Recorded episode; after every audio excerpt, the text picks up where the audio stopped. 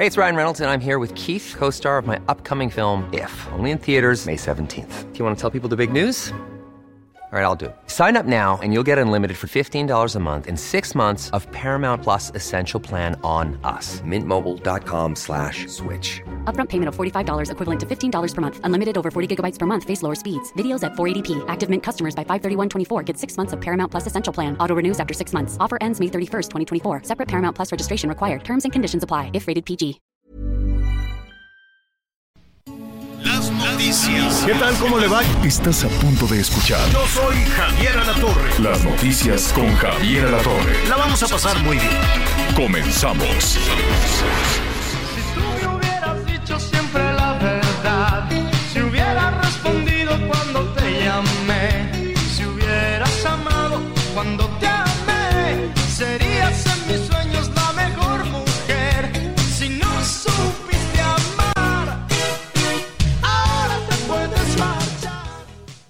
Es Luis Miguel. Ahora te puedes marchar. Qué bien le ha ido con los conciertos, ¿eh? Qué bárbaro.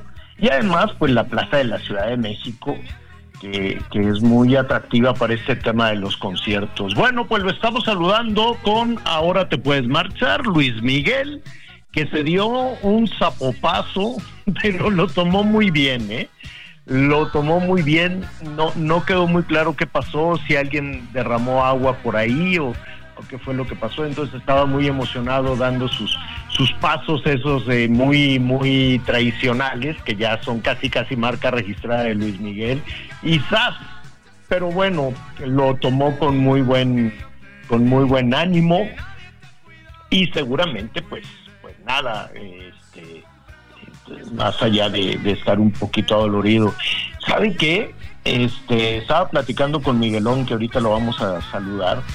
Hay que ponerle mucha atención a, a esos descuidos, a las caídas, ¿no?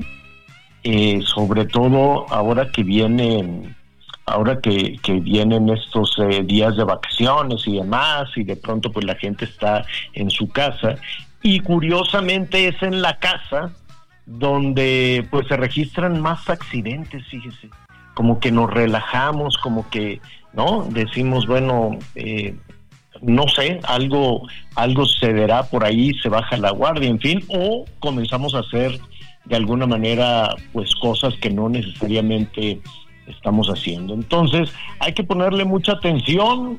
eh, adultos mayores, a niños en casa, los niños se accidentan, pero bueno, pues son de goma, afortunadamente se recuperan muy bien. Ya los adultos mayores empiezan a batallar un poquito. Entonces vamos a, hablar con algunos especialistas.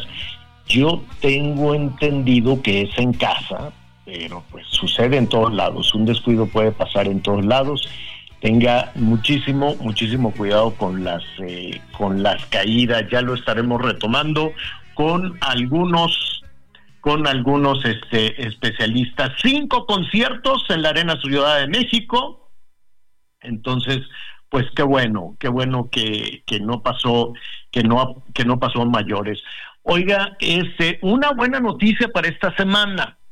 Bendito sea Dios, vamos a tener alguna cosa, alguna cosa buena. A mitad de la semana es muy probable que ya le den la autorización definitiva a las vacunas contra el COVID eh, que fueron a presentar pues todos los datos, ¿no?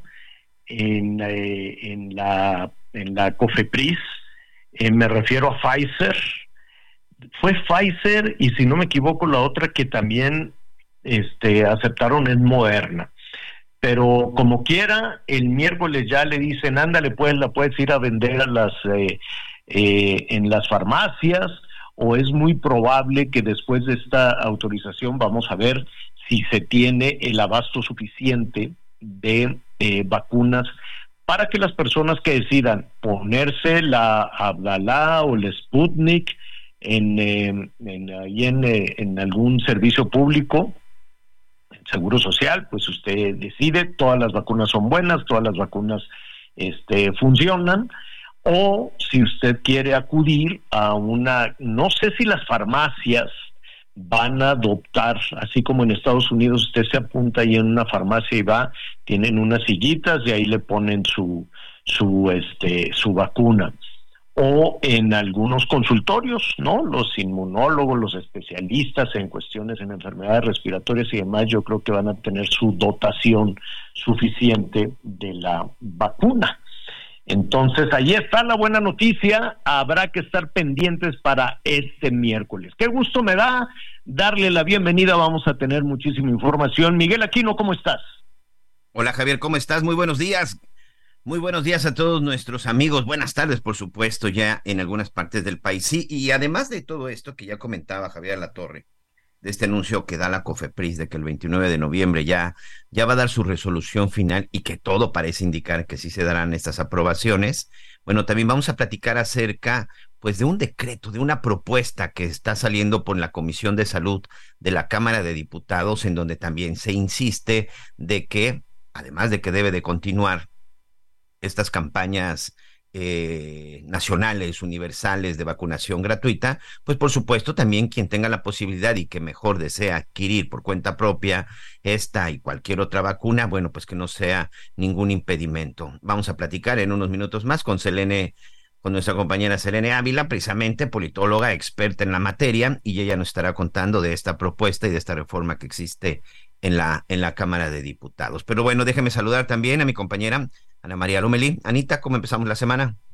Hola Miguelito Javier, ¿qué tal? ¿Cómo están? Pues bien, la verdad es que en la Ciudad de México estamos bajos de temperatura un poquito todavía. Salió el sol, pero diferente a otros días, Miguelito, cuando el sol medio te quema, ahora hay viento. Entonces no alcanza a caerte el calorcito de los rayos del sol. Así que sí estamos enchamarrados todos en las oficinas, porque sí se ha dejado ya sentir pues este este otoño con tintes invernales muy, muy marcados, pero muy bien, Miguelito, y con muchas cosas em, pues que tenemos que platicar. Fíjate que eh, en cuanto a información internacional, pues ya fueron tres días en, en el conflicto, en la guerra de Israel contra Hamas, en donde liberaron a, a personas que estaban secuestradas, ¿no? Que estaban como rehenes. Este, y pues bueno, la verdad es que ver todas las imágenes de cómo regresan y cómo pues son acogidas por su familia, ¿no? Algunos tailandeses, un ruso, eh, una niña norteamericana, pues que lamentablemente pues quedó sin su madre y sin su padre, los asesinaron el día, el 7 de, octubre, pero ojalá, Miguel Aquino, que estos más de 230 rehenes, eh, pues que ahora quedan como 200, pues ya realmente puedan regresar a casa. Y lo malo es que estaba yo leyendo que jamás decía que hay algunos rehenes, entre ellos el bebé de 10 meses, ¿no? Lo secuestraron de nuevo y ya cumplió 10 meses, junto con su mamá y su hermana, que eh, pues no los tienen ellos, que los tiene civiles, este, pero y que no saben dónde están. Ojalá que todo esto pueda, con el cese a fuego, ordenarse, organizarse y que puedan regresar a casa, ¿no? Sí, por supuesto. Y además, bueno, aquí lo importante es que ya hay un avance. Parecía que esto no se iba a dar de manera inmediata. La verdad es que, pues dentro de todo, la verdad es que ha sido muy rápido. Pues esperemos que muy pronto hablemos de que ya todos, de que todos fueron, fueron liberados y sobre todo que ya termine, que termine esta violencia, una violencia milenaria, unos enfrentamientos que ya tienen muchos, muchos años pero que en esta ocasión pues se ha agudizado con esta toma de rehenes, en donde pues, los civiles, por supuesto, pues no tienen absolutamente nada que ver. Pues bueno, vamos a estar revisando precisamente todo lo que está eh, y ya ha estado sucediendo. Hoy tenemos varios temas, Anita, amigos, que vamos a estar revisando. Eh, me imagino que ustedes vieron en las redes sociales lo que ocurrió en la zona de Guerrero con los maestros del CETEC que llegaron hasta las instalaciones de un CRIT, de estos hospitales, de estas clínicas de rehabilitación de que salen gracias al Teletón, en donde pues el presidente Andrés Manuel López Obrador pues tenía ahí precisamente, eh, estaba como uno de los invitados.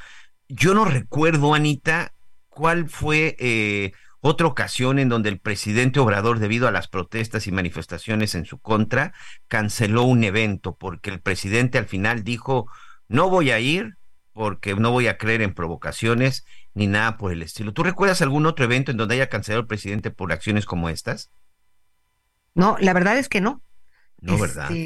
No, así abiertamente que nos haya dicho que, que por estas provocaciones por parte de los maestros, este, y también atendió a los medios de comunicación también, este, pues no haya asistido finalmente a la, a la, inauguración de este CRIT, que era de, unas, de una de las metas de una donación importante que dio el gobierno federal eh, pues para la construcción de este centro de rehabilitación en la montaña de Guerrero. No, no lo recuerdo, Miguel, ¿por qué? No, porque al final eso es lo que llamaba la atención, de que alguien con la, pues, con el tamaño que tiene la investidura presidencial, pues hubiera decidido aquí Recordemos que pues ya no hay los viejos operativos, ¿no? Ya no hay los operativos como antes. Pero bueno, el día de hoy vamos a, a, ver cómo está precisamente la situación con los maestros, más allá de lo que sucedió y en donde el presidente pues decidió mejor no ir para no escuchar reclamos. Y además con gente que en algún momento fue aliado, ¿eh? Que estamos hablando del magisterio, estamos hablando de los maestros. Aunque de repente entre coordinadora, sindicato y la CETEC, bueno, cada quien pareciera que se cose aparte, pues no entendemos qué fue lo que sucedió o sobre todo cuáles eran las protestas. El hecho es que hoy vamos a revisar. Hoy precisamente por la mañana revisábamos que en mayo, cuando se llevó a cabo la celebración del Día del Maestro, el presidente anunció un incremento importante al salario de los maestros, en donde se decía que ya ningún maestro iba a ganar menos de 16 mil pesos. ¿En verdad eso está sucediendo? Si usted es maestro, maestra y en este momento nos está escuchando, mándenos un mensaje, coméntenos si efectivamente usted ya está ganando por lo menos 16 mil pesos al mes y además si le hicieron retroactivo desde el mes de enero, que es otra de las cosas que había prometido el presidente. Nuestro número de contacto 55 1490 4012. 55 1490 4012 vamos a platicar sobre la situación de los maestros, porque ayer, ayer en realidad la protesta de la CETEC en la zona de, Guerrero, este, en esta zona conocida, ya saben, como la zona de la Sierra de Tierra Caliente, no fue por lo que se dio en Acapulco, sino ellos fueron ahí a protestar por unos pagos y sobre todo por unas cuestiones, por unas cuestiones de presupuesto. Anita.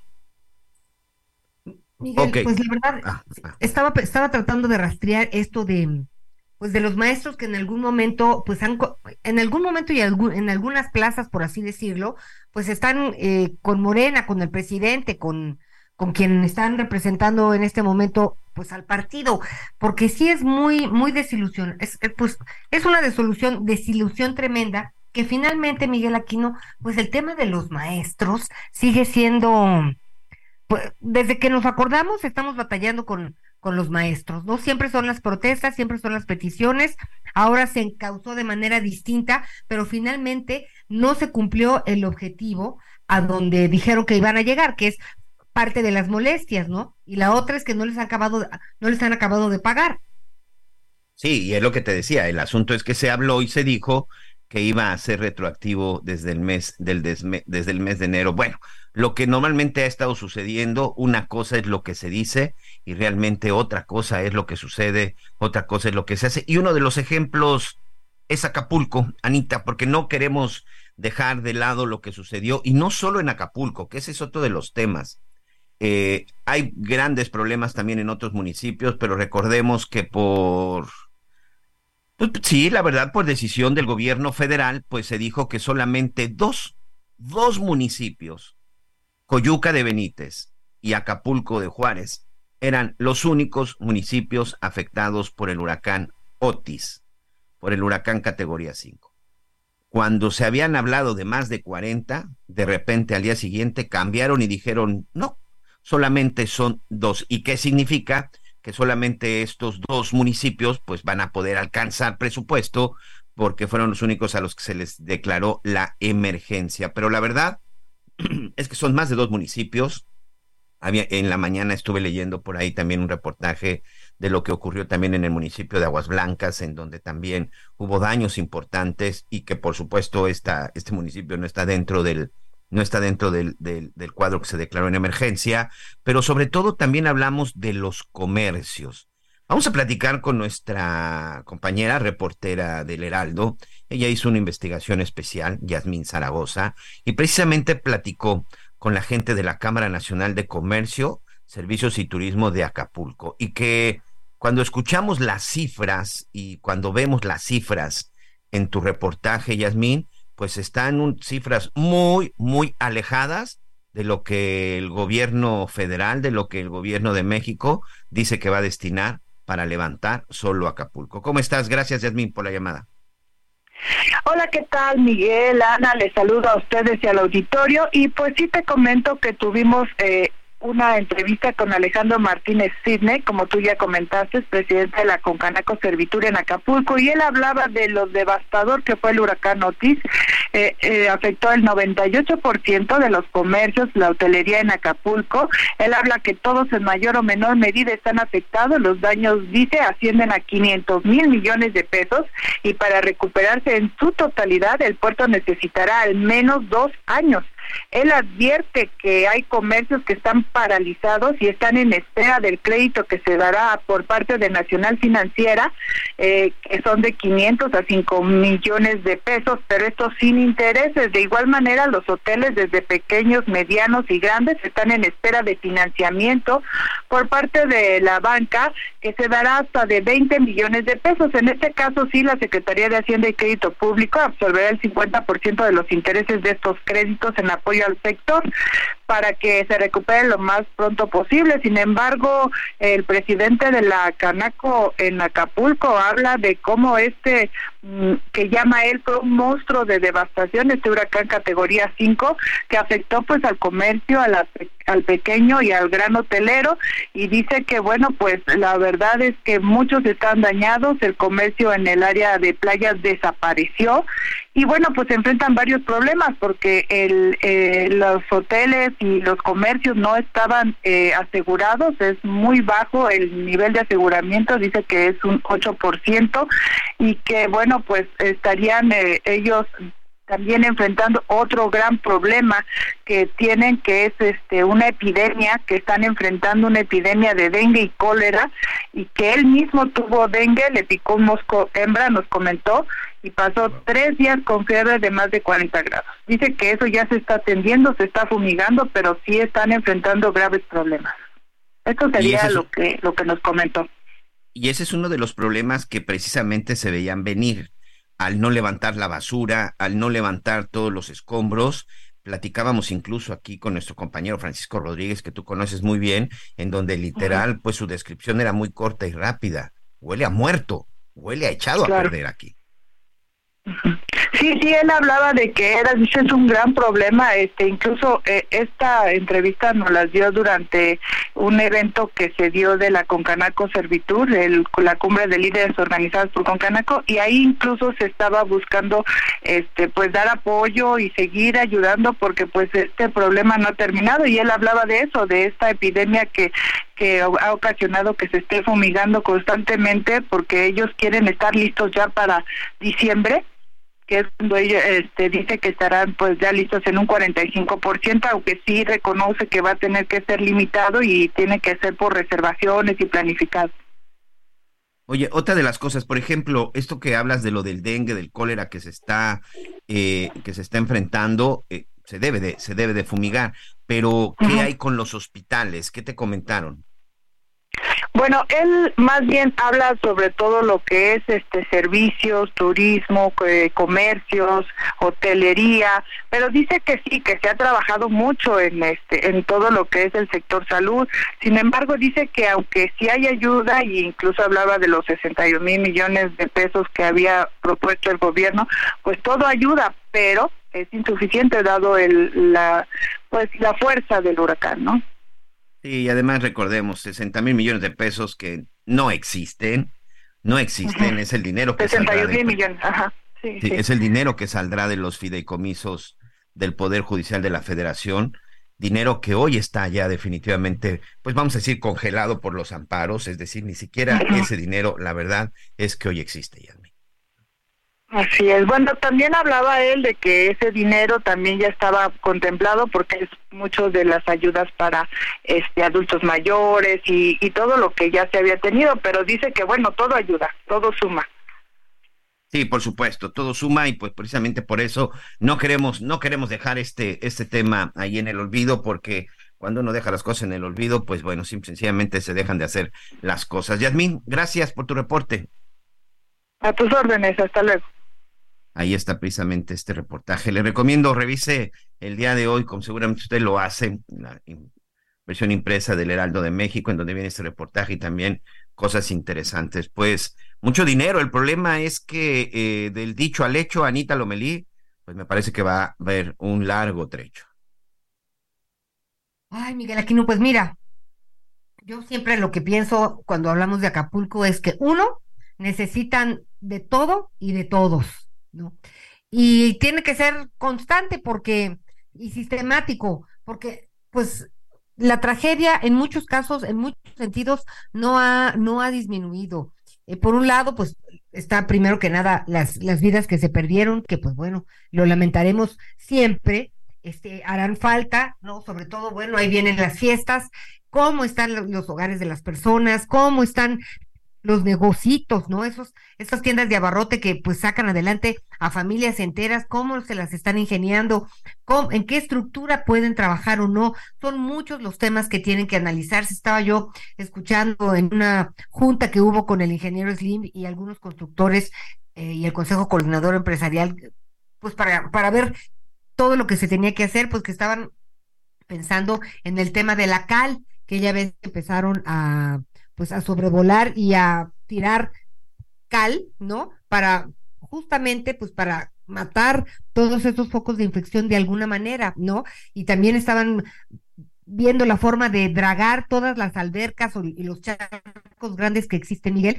porque pues e, e, es, como... Ahí es donde se genera el mosquito del dengue. Exacto, exacto. Y es como un monstruo de mil cabezas, ¿no? Porque por un lado, dragas las albercas, ¿no? A ver, hay que, hay que organizar estas albercas. ¿De qué eran? ¿De dónde eran? ¿Son de hoteles? ¿Son de pequeños negocios? O sea, Miguel, es tanta la necesidad, el tema de salud que es tan importante. El tema de salud, las vacunas, no está el tema de la de, de influenza, está el tema de COVID, está el tema del dengue. Y si me apremias, Miguel Aquino, tendríamos que estar hablando de, de vacuna de cólera. Y es porque, porque en este, en este caso, pues eh, son más vulnerables los niños, las personas mayores y aquellos que tienen alguna enfermedad. Oye, y aquí la, la pregunta es, y nuestros amigos que están en la zona de Guerrero y que poco a poco empiezan, o quien ha visitado Acapulco, de todo esto, ¿qué es lo que ya se está haciendo? Mira, aquí lo sorprendente, este, Anita Lomelí, amigos, es que todavía estemos hablando de un tema de basura, de un tema de escombros, o sea, cuando ya pasó más de un mes, que no se haya tenido la... A ver, cuando tú empiezas con la limpieza en tu casa, ¿qué es lo primero que haces? Pues a sacar lo que ya no sirve. Eso es lo primero que se empieza a hacer. Empiezas a sacar la basura, empiezas a sacar lo que ya no te funciona, lo que ya se echó a perder. La gran pregunta es, ¿por qué no se ha empezado ni siquiera eso? ¿O por qué no se ha terminado? A lo mejor sí ya empezaron, pero todavía hay lugares, te digo, hoy en la mañana veía un, un reportaje de Aguas Blancas en donde todavía el, como un deportivo, salón de usos múltiples, que es en donde de repente van los chavos a jugar, a entrenar y a pasar el día, pues están todavía los techos caídos y ahí están y nadie los ha recogido. Yo no sé si es porque no está dentro de los que fueron declarados emergencia, pero aquí la pregunta es, ¿qué tan complicado ha sido o de veras no tenemos la capacidad en México para haber recogido ya toda la basura, todos los escombros, todo lo que dejó Otis, todo lo que destrozó como para hacer este como para empezar y estar hablando de otra cosa. ¿Sabes qué, Miguel? Fíjate que, ¿recuerdas que en 2000, en el 2017 en Oaxaca fue Juchitán? Sí, Juchitán, claro. Ok, bueno, el mercado, todo esto, este, pues se vino abajo. Entonces, fui, por fortuna, eh, casi, casi, me parece que a principios del, del otro año, del 18, o más, más, más, más como a mitad del año de 2018 para ver este, cómo iba esta, esta reconstrucción. En, ese, en esa ocasión viajé con el presidente Peña y un equipo, y también iba el ingeniero Slim. Y de pronto, a donde teníamos que aterrizar el helicóptero, pues yo vi un montón de cascajo, ¿no? Y yo dije, oiga, ¿y qué va a pasar con eso? Este, y dice, mira, primero tienen que llegar camiones hasta aquí a recoger ese cascajo y después me tienen que decir legalmente a dónde lo puedo llevar, porque no es que tú quites un cascajo y lo avientes a donde veas un hueco. No, hay todo un protocolo, Miguel Aquino. Entonces, imagínate si en este, en este, en este sismo fue medianamente focalizado en Juchitán las áreas que quedaron este, destruidas o afectadas, Entonces se pudo juntar el cascajo en un lugar. Pero Michelle, ahora imagínate en Acapulco, en Guerrero, en Coyuca de Benítez, en esas comunidades que están dispersas, uno de los problemas principales para tener acceso pues son las vialidades, no entran los camiones. Entonces, sí está muy tremendo. Yo creo que realmente el ejército y la marina son quienes tienen que estar ahí. Una pausa de volada y volvemos.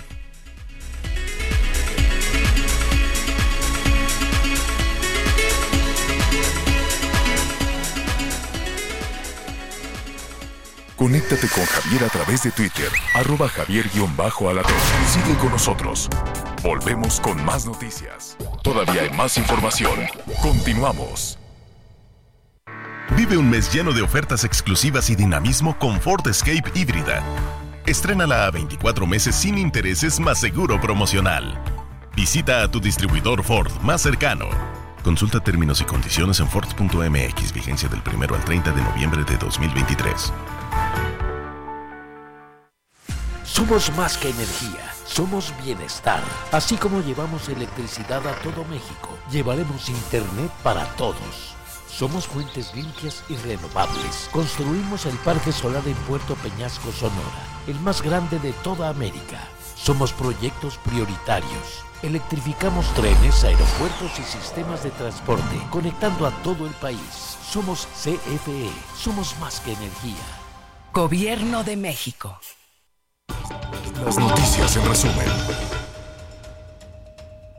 En Jalisco fue detenido Juan Carlos Pizano Ortelas, alias el CR, presunto líder regional del cártel Jalisco Nueva Generación y presunto responsable de la desaparición del coronel José Isidro Grimaldo. En diciembre del año pasado, durante su aprehensión, se dio tras fuerte enfrentamiento en el que participaron al menos dos helicópteros artillados en el municipio de Tapalpa. La Fiscalía de la Ciudad de México informó que un juez dictó prisión preventiva contra Josué N. Israel N. por el delito de robo calificado agravado, registrado en instalaciones de la UNAM. Estos jóvenes son parte de los encapuchados que atacaron a estudiantes y maestros en las instalaciones de la Facultad de Contaduría el pasado jueves 23 de noviembre. La Fiscalía General de la República anunció que no se le devolverá la propiedad de lujo asegurada al exdirector de Pemex, Emilio Lozoya, ubicada en Lomas de Besares, Ciudad de México, y que tendría un valor de 38 millones de pesos. Rechazaron la decisión de la jueza que ordenó regresar el inmueble a Lozoya después de tres años de estar asegurada por el caso agronitrogenados. Y hoy el dólar se compra en 16 pesos con 59 centavos y se vende en 17 pesos con 54 centavos. Si usted padece de miopía o astigmatismo, libérese de esos lentes en OmniLáser. OmniLáser, siempre a la vanguardia de adquiriendo la última tecnología para ponerla al alcance de sus pacientes. Ahora, además del equipo Amaris, trajo desde Alemania a la Ciudad de México el primer equipo Visumax para clínicas privadas. Marque en este momento a Omniláser al 55 11 07 1007 para que reciba el 50% de descuento en su consulta. El equipo Visumax tecnológicamente es lo más novedoso. Es un equipo alemán que permite corregir la miopía y el astigmatismo con láser, sin el uso de navaja y evitando generar el ojo seco. Libérese de esos lentes en Omniláser, ahora sin navajas y sin generar el ojo seco. Marque en este momento a Omniláser 55 1107 1007 para que reciba el 50% de descuento en su consulta. Omniláser 55 1107 1007. Permiso COFEPRIS 1333 a 3440. Cédula UNAM 4110 070.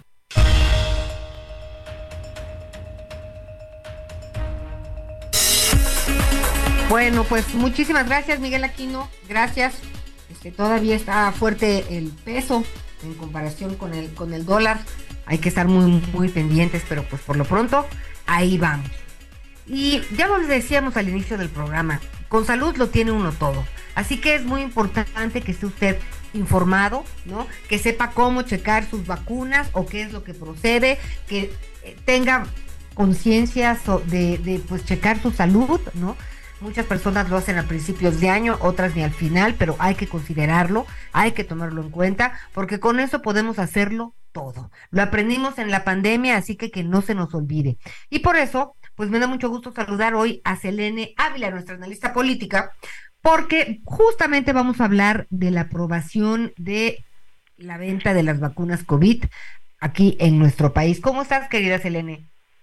Hola, mi querida Ana María, Javier, Miguelito, como siempre, muy contenta de escucharles a la orden. Oye, pues bueno, en dos días sabremos este, si ya empiezan a vender las vacunas, ¿no? La de Pfizer, la de Morena, ¿no? Es, este, esto es por lo pronto lo que tenemos. Y también, no sé si la vacuna Spikevax, Spikevax. Hay, hay varias que están bajo registro y es lo que va a determinar. Mira, primero te digo, se va avanzando la COFEPRIS, esta Comisión Federal para la Protección contra Riesgos Sanitarios, va avanzando en la liberación, como sí podemos usar una palabra, de la compra-venta de vacunas contra el COVID. Esta resolución, como ya bien señalaba, se va a dar el 29 de noviembre.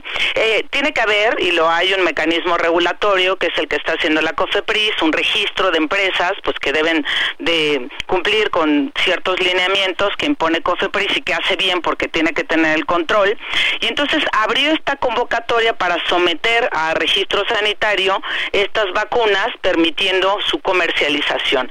Entonces el 29, pues nos vamos a enterar cuáles, digamos, pasaron el palomeo de la COFEPRIS para que puedan ser liberadas. Yo me había quedado con que había cuatro solicitudes, seguramente habrán crecido pero hasta donde yo tenía conocimiento había cuatro registros y otras a los que les faltaban elementos para concretar precisamente ese registro o quizá no cumplían con los lineamientos. Pero me parece hasta donde yo me quedé y lo vamos a saber el 29 que cuatro ya tenían como el palomeo, había una la que habían tachado por ahí, para no echarme el comercial y que no vaya yo a errar también voy a evitar ahorita el nombre de los laboratorios. Y ya mejor que sea la COFEPRIS el día 29 que nos informe exactamente cuáles tuvieron este registro para liberar de la compra y la venta de estas vacunas que tienen que ser obviamente suministradas por profesionales de la salud en centros de salud, etcétera, etcétera. Hace un llamado COFEPRIS y creo que hace bien en que su uso indiscriminado pues representa riesgos para la salud. Pero en otro tenor, Anita, Miguel, Javier, que tiene que ver también con vacunas y es muy interesante, lo platicaba yo con Miguel Aquino, es la ley general en materia de vacunas en situaciones de emergencia que está por discutir eh, la Comisión de Salud de la que también formo parte. Esta ley general en materia de vacunación en situaciones de emergencia todavía no está aprobada, son tres iniciativas diferentes, una de un compañero de Morena, dos iniciativas más de compañeros del Partido Acción Nacional y se van a someter primero a discusión en lo que se conoce como junta directiva, es decir, las cabezas de esa comisión. Mañana sesionamos a las 5 de la tarde para ver pues si ya podemos sacar un dictamen con lo mejor de las tres iniciativas, convertirla en una sola iniciativa y entonces pasarla al pleno de la comisión de Salud. Si se aprueba o no, pues pasaría al Pleno de la Cámara de Diputados y si no, pues habría que hacerle ajustes. ¿Qué plantea esta eh, iniciativa, digamos, o esta serie de iniciativas de estas tres en materia de vacunación en situaciones de emergencia? El artículo 157 bis dice que toda persona residente, ni siquiera si eres mexicana o no, o mexicano, con que residas en todo el territorio nacional, sin importar tu edad, tienes derecho a recibir de manera universal y gratuita en cualquiera de las dependencias del sector salud público, ya sea federal o local, tu vacuna la vacuna que tú necesitas que esté contenida en el programa de vacunación universal. Condensando estas tres iniciativas, lo que tenemos ahorita es un eh, agregado, parece un, un, agregado al párrafo 157 bis, eso es lo que parece porque todavía no, no tenemos el dictamen, que grosso modo lo que contempla es que toda persona igual, sin importar la edad, eh, siendo residente, no necesitas ser mexicano, en territorio nacional, tengas derecho a comprar eh, vacunas de tu preferencia siempre y cuando estas cumplan pues con los requisitos sanitarios que establece la ley, que tengan el aval de COFEPRIS, etcétera, etcétera. Pero aquí hay algo muy interesante que a mí me gustaría discutir y que gracias a Miguel Aquino se me ocurrió llevar mañana a la mesa porque estaba yo otra vez repasando mis temas y Mira, tiene eh, una redacción que a mí me deja un poco de preocupación, por lo menos las iniciativas que existen ahorita. Dice que, que bueno, esta compra y venta de vacunas en situación de emergencia puede limitarse en situaciones declaradas eh, por el Consejo de Salubridad General, que es eh, la cabeza, digamos, el, la cabeza del sector salud público, es este Consejo General de, de Salubridad. Entonces, que, él, que este Consejo podría poner limitantes en ciertos supuestos, dice, pero deberá quedar plenamente justificados. Esa es la redacción. ¿Qué quiere decir? Que, ok, tú liberas las vacunas en situación de emergencia para su comercialización privada, pero la cabeza del sector te va a poner limitantes que deberán estar plenamente justificados. Si nosotros en ley no dejamos bien desagregados cuáles son esos supuestos donde ya no operaría esta ley, podríamos caer en una situación muy peligrosa. ¿Por qué? Porque ¿qué pasó con el COVID? Cuando nos cae el COVID no había vacuna. Entonces imagínate que cuando, cuando no había vacunas hubiéramos tenido esta ley general en materia de vacunación en situaciones de emergencia y la mandes a comercialización pues que obviamente vas a caer, es la tendencia, es una ley de mercado, de oferta y demanda, puedes caer en especulación, en acaparamiento, que pronuncie el desabasto y que el propio sector salud, que es quien tiene la tutela y que tiene que hacer cumplir el cuarto constitucional de acceso a la salud pública de todo ciudadano, se quede sin medios para comprarlas. Mira, esta reflexión que haces es muy importante. Esta ley me parece que es necesaria, de manera urgente, porque no nos vayamos más lejos. En Acapulco estamos viviendo una situación de emergencia. Sí, sí. No hay vacuna de hepatitis. No hay la pentavalente acelu... ¿Qué? Sí, la pentavalente, que es la que es de difteria, tosferina, tétanos, poliomielitis e infecciones. No hay. Este, ¿Les van a poner la de, la, la de influenza? Sí, pero para las necesidades que se están teniendo a nivel salud en esta región del país, pues es insuficiente la vacuna de, de, de la influenza. Entonces, Claro. sí tenemos un problema. me parece muy bien que hay que, cuando sea urgente, ¿no? Pues por ley tendrán que tenerse las vacunas, pero habrá que ver cómo, porque si no las tenemos, Selene, No, mira, yo coincido plenamente contigo. Por supuesto que es importante abrirlo y que se comercialice. Y los supuestos que acabas de, señalar son totalmente válidos y también estoy de acuerdo con ellos. Lo único que a mí me preocupa de esta redacción es que opere con esta misma ley para cuando te caiga un virus del que no haya vacuna. Si no hay vacuna y, y, lo- y no pones esos supuestos, esos limitantes, este Consejo de Salubridad General, que dice que, bueno, en ciertos casos lo dejará plenamente justificado. Lo que se justifica para mí, a lo mejor para ti no. Entonces tiene que quedar estipulado, por ejemplo, yo se me ocurre una redacción a la limón. En casos de que se trate de un virus no conocido del cual no existan vacunas, será la cabeza del sector salud quien se dedique a su distribución, bla, bla, bla, bla, bla, bla. ¿Por qué? Porque si no te va a pasar como cuando te dicen, oye, ahí viene un ciclón.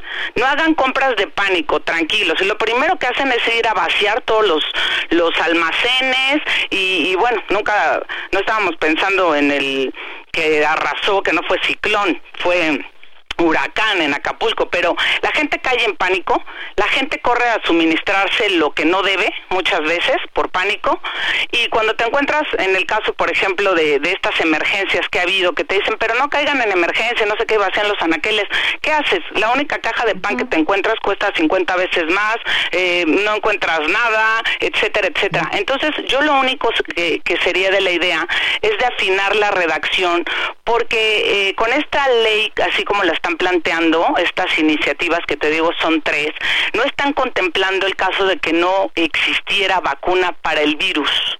Y el tema es no dejar el acaparamiento ni la especulación. Imagínate cuánto se dispararían los precios. eh, nada más tendría dinero para salvar su vida quien pueda pagar la vacuna. Y afortunadamente eso no nos pasó con COVID-19 hasta cierto punto se pudo contener Imagínate la cantidad de muertos que tuvimos, ¿no? Que se cuadruplicó el escenario que daba el doctor Gatel. Ahora imagínate si nada más, si lo hubiéramos tenido liberado en ese momento, pues, pues acaparan los que pueden comprar, te la venden carísima y los demás se mueren.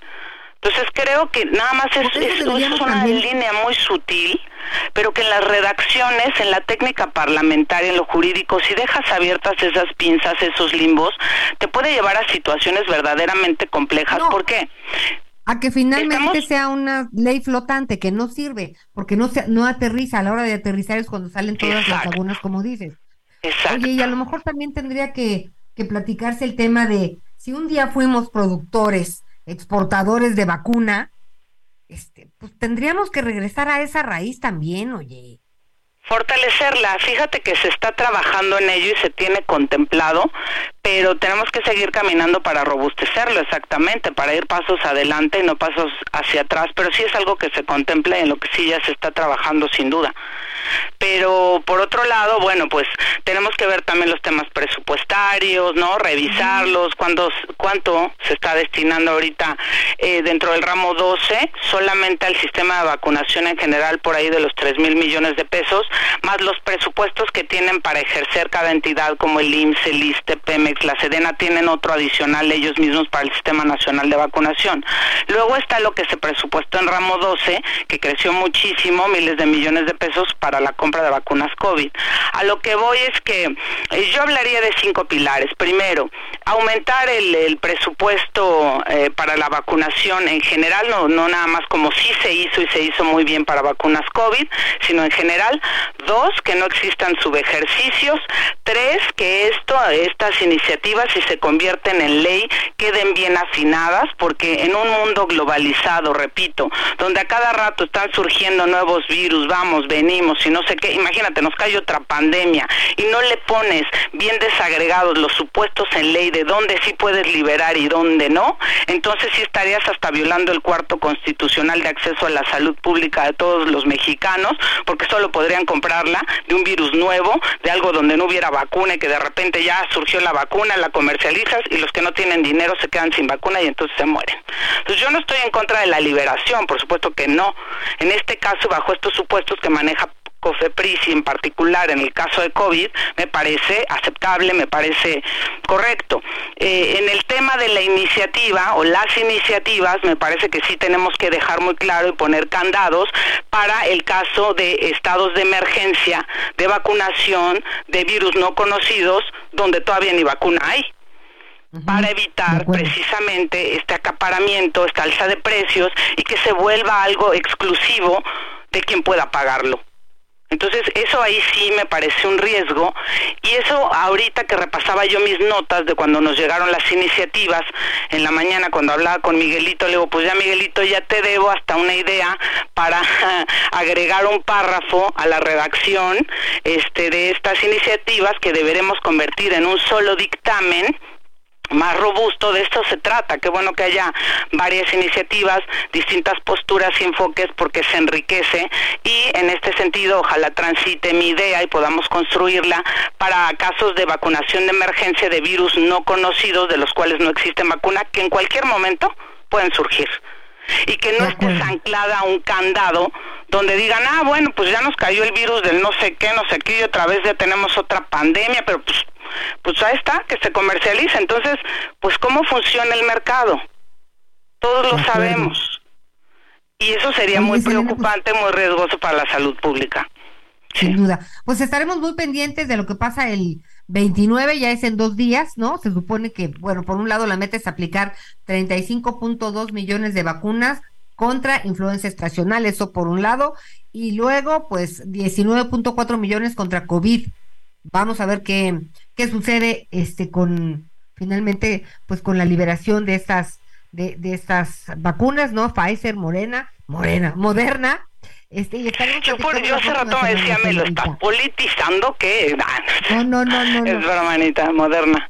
Sí. Les traiciona el subconsciente, ¿verdad? No, no, no, Es que como siempre estamos hablando de puras cosas de política, pero ahorita hablamos de salud pública, también es parte, pues obviamente eh, la salud eh, pública no solo del quehacer legislativo, del ejecutivo, tiene que ser algo que vaya en conjunto y bueno, también la COFEPRIS, bueno, pues depende de la Secretaría de Salud Federal. Te digo, yo veo con buenos ojos que se libere el tema del COVID y por otra vía está esta ley, esta iniciativa, no es ley. Una ley no es ley hasta que se publica. Esto es en el diario oficial de la Federación, eh, tengo que dejarlo claro. Pero bueno, estas propuestas que hay para la vacunación, este, una ley general en casos eh, de emergencia, ¿no? Bajo qué criterio se va a aplicar y con qué tipo de virus o cómo, ¿no? Perfecto, Selene. Miguelito Pues no te entonces, escuchó y para quedamos- nada. Quedamos a la espera del primer paso, la liberación, y luego veamos es- en qué se traduce esta liberación, de a cuánto, de cómo, en dónde y por qué. Muchísimas Claro. gracias, querida. Al contrario, muchísimas gracias a ustedes y mañana sesionamos para ver lo de la ley también. Vamos a estar muy atentos. Gracias. Gracias. Gracias. Hasta pronto. Muy bien, muchas gracias, muchas gracias, Anita. Pues interesante, vamos a ver qué es lo que sucede. Pero rápidamente vamos a Chiapas. Vamos a platicar con nuestra compañera Lisette Coello. Ella es corresponsal del Heraldo Radio, precisamente en este estado del sureste, porque el fin de semana, pues para no variar, un ataque más. Pero cada vez son más frecuentes en Jalisco. Lo hemos visto en Michoacán, ahora en Chiapas, un ataque y una emboscada contra elementos del ejército mexicano. Lisette, ¿cómo estás? Gracias y bienvenida. ¿Qué tal, Miguel Ana María? Muy buenas tardes. Los saludo con gusto a ustedes y al auditorio. Informarles que la noche del pasado sábado, integrantes del crimen organizado emboscaron a elementos del ejército mexicano en Maravilla, Tenejapa, aquí en el estado de Chiapas, dejando un militar fallecido y dos más lesionados. Los hechos ocurrieron alrededor de las diez y media de la noche, cuando los militares realizaban tareas de reconocimiento terrestre en un camino de terracería en ese municipio, cuando fueron emboscados por varios sujetos de la delincuencia organizada, quienes se encontraban establecidos en un cerro desde donde abrieron fuego contra los uniformados.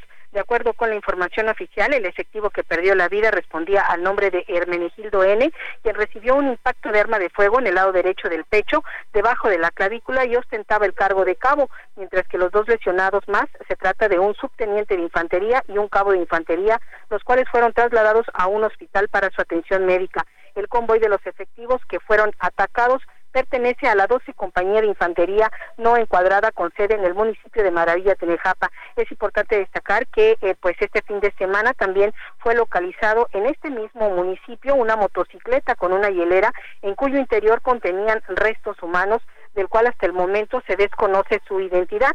En el lugar de los hechos, pues ya están, por supuesto, los elementos de la Fiscalía General del Estado y de las fuerzas federales para realizar, pues obviamente las investigaciones correspondientes. Este sería el reporte. Muy buenas tardes. Oye, y a partir de esto hubo algún operativo especial en la zona porque también en muchas comunidades es lo que ha pedido la gente, ¿no? Que de pronto pues no tienen los operativos correctos y en algunos hasta hay ausencia policíaca. Así es, Miguel. Bueno, de hecho, desde hace un par de semanas se ha intensificado nuevamente eh, los enfrentamientos de la delincuencia organizada, específicamente en las zonas sierra y fronteriza de acá del estado, que incluyen por lo menos 13 municipios, incluido este en donde se dio esta emboscada a estos elementos. Eh, aparentemente, estos operativos que se están haciendo están recorriendo estos 13 municipios, sin embargo, la ciudadanía no ve eh, que los elementos se queden, únicamente llegan pues el día que hay algún acontecimiento o un enfrentamiento y posteriormente se retiran. La población lo que pide es que estén de manera permanente porque pues ya prácticamente todos los días se da algún incidente de este tipo, Miguel. Así es, pues bueno, pues muchas gracias, muchas gracias, Lizeth. Vamos a estar muy pendiente de todo lo que está sucediendo. Gracias, un saludo a todos nuestros amigos en el estado de Chiapas. Muchas gracias, buenas tardes. Ahí está Lizeth, Lizeth Coello. Y bueno, pues también, oye, de pronto, este, híjole, de veras que hay algunos políticos, en especial algunos del Movimiento Ciudadano, que de pronto parece que son una broma. No sé si es verdad o no, pero cuando de pronto aparecen las listas de sus candidatos, dices, es una broma, es una broma. ¿Ya viste a quién quieren candidatear para la alcaldía Álvaro Obregón? A ver, ¿a quién? Al actor que estuvo a este que fue diputado por Morena, que estuvo en este grupo Garibaldi, y este, y que de repente, pues ahí se quiere convertir como en una especie de Carmen Salinas, de que quiere hablar de todo y involucrarse en todo. A Sergio Mayer, ¿qué opinas? Sergio Mayer, mira, pues no sé, oye, me preocupa un poco el asunto de, mira, Miguel, lamentablemente el, pues, el tema de las y los políticos, no una carrera política, eh, pues tiene mucho que ver con eh, la preparación, el conocimiento y también eh, la capacidad que tengas como servidor público, ¿no? Porque si hemos visto que esto del servicio público, pues hay quien lo, malinterpreta y piensa que en lugar de, ofrecer un servicio, lo que, lo que hacen es servirse. Es, que hay tal desprestigio, ¿no? Por supuesto que hay honrosas excepciones de políticas políticos Destaca entre la multitud Infinity QX55 2023. Provocativo diseño que atrae tus sentidos. Ahora, con 36 meses sin intereses o bono flexible. Descúbrelo en Infinity Polanco, Calzada General Mariano Escobedo 476. Ansures, teléfono 5590-357748. Válido del 1 al 30 de noviembre. CAT promedio del 10.4% sin IVA para fines informativos. Consulta www.infinity.mx diagonal promociones.html. Conéctate con Ana María a través de Twitter. Hey, it's Ryan Reynolds, and I'm here with Keith, co star of my upcoming film, If, only in theaters, May 17th. Do you want to tell people the big news?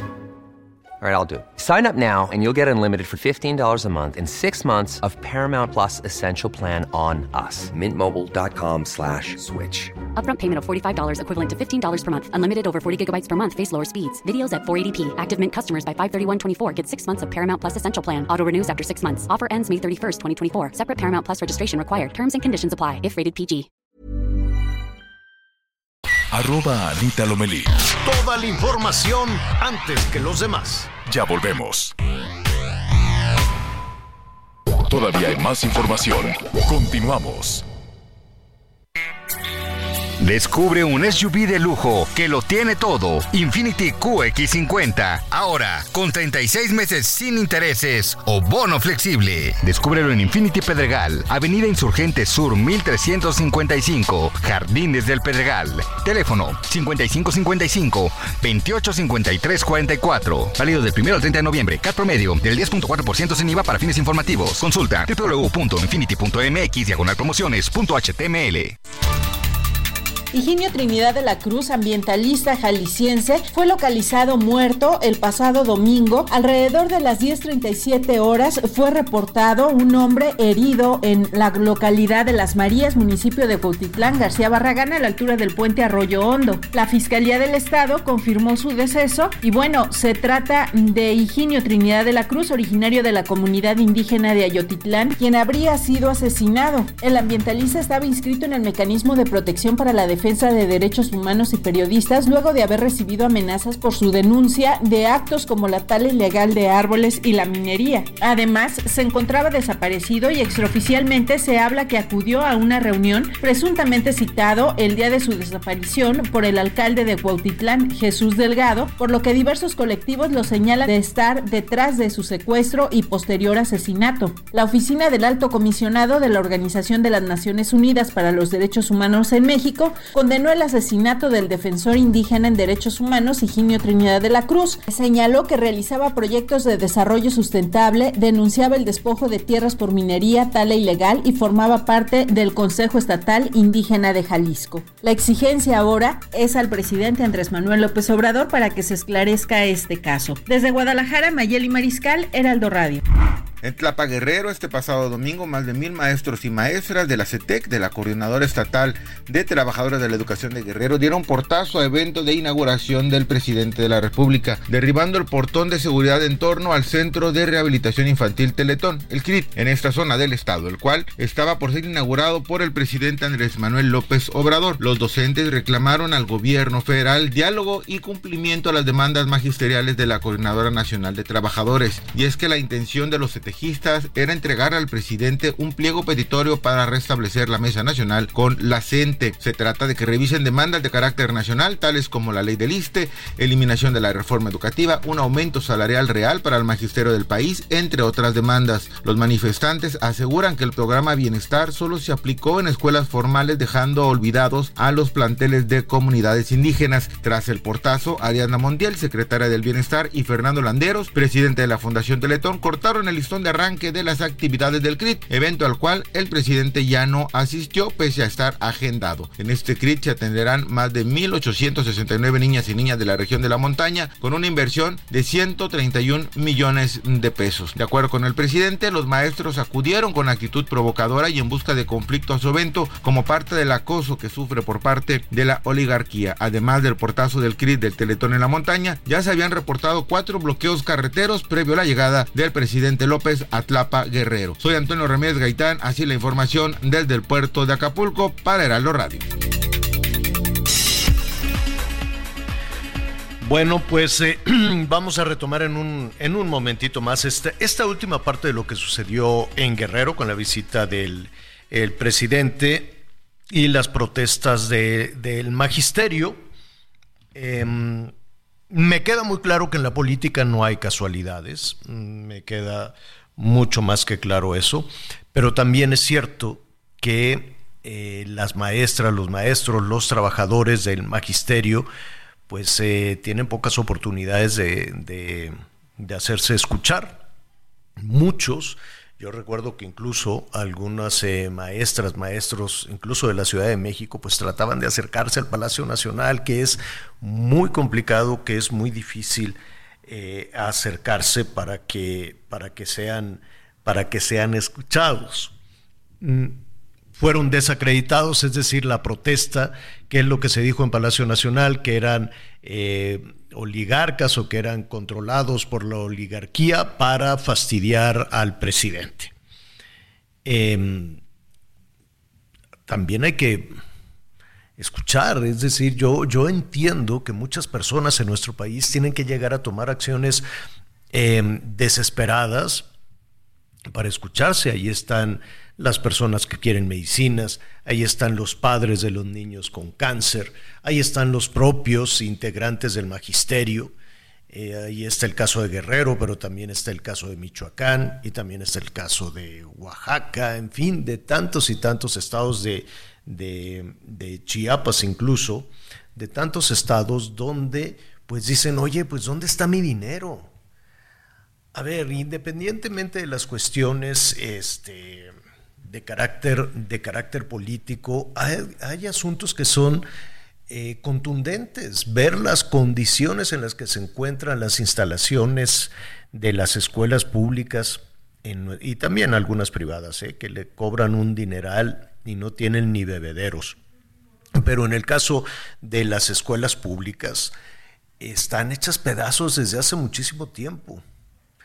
Y puede ser que la lluvia, que la inundación, o que el terremoto, o que el vandalismo, hay muchas escuelas en este país que no han logrado superar el abandono durante la pandemia. Fue un abandono absoluto. ¿En qué estarían pensando las, eh, las eh, autoridades, eh, tanto el ahora embajador Esteban Moctezuma como la ahora gobernadora Delfina, em, para, para no tomar una decisión a propósito de la pandemia? Las escuelas están rotas, están hechas pedazos. Y cuando es el frío, a ver, que los niños, que las niñas soporten unas temperaturas casi bajo cero, en una situación lamentable. Y cuando es el calor, que los niños y las niñas aguanten bajo un horno, bajo un tejabán. Y los hemos visto y no cuesta trabajo como medio de comunicación darnos cuenta que, eh, que, que tienen que trabajar en, abajo de un árbol, en condiciones tremendas. Y no nada más las niñas y los niños, también los maestros. ¿Y qué es lo que sucedió durante tanto tiempo? Que eh, van, las promesas van, las- y cuando no son los gobernadores y cuando no es el, el gobierno federal, y entonces tienen que salir y tienen que bloquear. Yo recuerdo que en mayo, ya ve que en mayo son las, y titubeé ahí un poquito porque no me quiero, no me quiero equivocar. Sí, fue el día del maestro, Javier. el día del maestro, en mayo pasado, el presidente dijo, lo menos que va a ganar una maestra o un maestro son 16 mil pesos libres de polvo y paja, yo creo, no lo sé. 16 mil pesos. Y es más, dijo, va a ser retroactivo. iban a tomar, este, iba a ser Enero. a partir, ajá, a partir de, De enero. y les iban a dar el diferencial, ¿no? Lo, lo- lo que si ganaban 8 mil, pues les iban a dar los, los 8 mil de enero, los 8 mil de, no, febrero, marzo y abril. Y a partir de mayo, vámonos. Entonces, pues estaban felices. Imagínense, vamos a hacer un cálculo de uno que ganara 8 mil pesos. Entonces le daban los eh, enero, febrero, marzo, ¿no? 24 mil extra a sus 16 mil, pues ya estaban contando tre- 40 mil pesos. Dijeron, hombre, pues nos va a caer muy bien, qué bueno es el presidente, que a todo dar. Pues el tiempo pasa, como dice la canción, y las protestas continúan. Vamos a platicar con Fernando Ruiz, Ruiz, director de investigación de Mexicanos Primero, a quien me da muchísimo gusto saludar. Fernando, ¿cómo estás? Muy buenas tardes. Hola Javier, muy buenas tardes. Oye, parece que, ¿cómo, cómo es el dicho? Prometer no, prometer no empobrece, ¿no? Así es, eh, es, es fácil, eh, es fácil, por ejemplo, eh, pretender eh, de- de- eh, lucirse con decisiones que suenan muy fáciles, pero que al momento de implementarla, pues eh, muestran que hay muchas dificultades para, para poder eh, subsanar este tipo de situaciones, como lo comentas, como lo has estado comentando, que sonaba muy, muy sencillo esta idea eh, de decir pues que todo el mundo gane 16 mil pesos al mes, ¿no? Hay que señalar, hay que señalar que esos 16 mil pesos son sueldo bruto, no, no son sueldos netos. Fíjate. Que además tampoco es suficiente para un maestro y para una maestra, que no tienen posibilidad de tener una actividad adicional, ¿estás de acuerdo? Y por eso... Y por eso vienen después pues los premios, los bonos y una serie de cosas a la que se comprometen, por ejemplo, algunos gobernadores y tampoco les cumplen. Es- En, efecto, ha- hay, hay el sistema educativo mexicano es una es un verdadero eh, eh, em, es un es un ente muy complejo que, que ha, ha ido mejorando eh, en, ciertos rubros, pero que en, en esencia permanece con muchos problemas de, fracturas y, brechas que no solamente afectan el aprendizaje de los estudiantes, sino también en términos económicos. Los maestros están en una circunstancia muy complicada, sobre todo considerando que en los últimos años ha habido una hay un, un incremento inflacionario que desafortunadamente pues ha impactado en el salario de los maestros y que me parece que, que, les pega de una forma muy diferenciada porque eh, no es lo mismo lo que ganan los maestros federales que lo que ganan los maestros estatales o eh, los, eh, los los que llaman eh, el personal de apoyo administrativo o de apoyo eh, educativo que son eh, sueldos diferenciados o incluso maestros que ganan por hora que hace muy complicado eh, el manejar uno de los rubros más importantes que, que en, donde los secretarios de educación invierten mucho tiempo eh, es en el manejo de la nómina y en el manejo de las relaciones laborales. Ahora, em, esta situación eh, no se, ya no se resolvió en, en este gobierno, ¿no? Me queda muy claro. Pero es un tema que hemos, eh, eh, que venimos arrastrando desde hace muchísimo tiempo. Siempre hay alrededor de los temas magisteriales un conflicto de dinero, muchísimo. Y, y que se soluciona, bueno, hay quien decía, ¿no? La célebre, la- el, célebre portafolio que salía desde el Palacio de Gobernación cada vez que venían eh, el magisterio de Oaxaca, ¿no? Y, y eh, todo el mundo le iba ahí pellizcando al portafolio, pero difícilmente llega ese, llega ese dinero a las maestras, a los maestros y mucho menos a la clase trabajadora. Y después, pues vienen los procesos electorales y el uso del magisterio, ¿no? Eh, con, fines, eh, con fines políticos o decirlo claramente, con fines electorales. Ustedes van a apoyar a fulanito, van a apoyar a fulanita y pues siempre van los, los líderes magisteriales, siempre van a tener la manera de controlar, de controlar esa situación. ¿A qué voy con todo esto? Parece entonces que que el tema de la educación, el tema de las reformas, de la contrarreforma, la reforma de Peña Nieto, la contrarreforma de la actual administración, siempre se queda en temas administrativos eh, y, que, y que ni siquiera se cumplen esos temas administrativos. Es decir, estamos como en un punto muerto, ya sea, eh, olvídate de una reforma educativa generosa, importante. No, no, no, ni siquiera se resuelven los temas administrativos, ¿no crees? Sí, eh, que, creo, que a cinco años eh, de, que inició esta administración y que pusieron en la mesa eh, temas que me, nos pareció relevantes en términos de, la inequidad en la que se encontraba la educación, pero que pero que ya al paso del tiempo nos ha quedado muy claro que no puede haber eh, reforma administrativa si no hay una reforma administrativa y presupuestal que la soporte. Y esa es una cuestión que me parece que es muy relevante eh, traerla a, colación, porque en su momento, hace cinco años, eh, pareciera que se estaba eh, cuestionando que una, crítica implícita en lo que en, ese lema que decían de la mal llamada reforma educativa.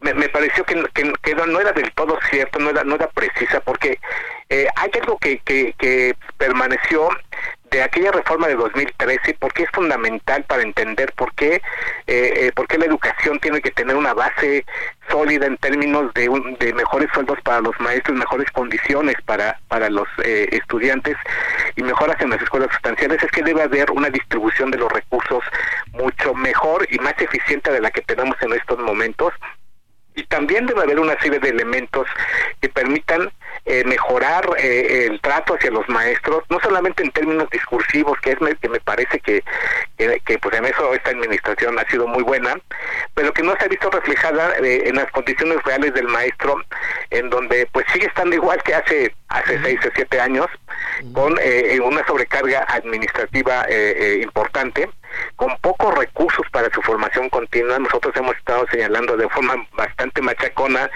durante años y cómo es posible que los maestros puedan eh, mejorar su desempeño si se les asignan 95 pesos al año para su formación eh, continua eso eso no, no, es posible y se tiene que estar eh, tomando este tipo de medidas que son muy muy llamativas sobre todo en, cuando hay un discurso que, que, la, que la sustenta eh, continuamente de eh, medidas que eh, solamente parchan la situación porque no se termina, como dices tú, de resolver los grandes problemas en el manejo administrativo del presupuesto. Nada más por, por, por decirte, una, una situación. la creación del FONE fue un elemento fundamental para, para poderle darle vialidad a las finanzas educativas de los estados que en, algunos casos consumen el 50% o más de los presupuestos de cada una de las entidades federativas y que era una, medida necesaria para poderle eh, dar esta eh, certidumbre a los maestros de que iban a, poder a tener sus, sueldos, eh, sus quincenas pagadas a tiempo y resolver este enorme enorme problema que, que, que, tenían los estados, ¿no? Y eso eso me parece que hubo continuidad.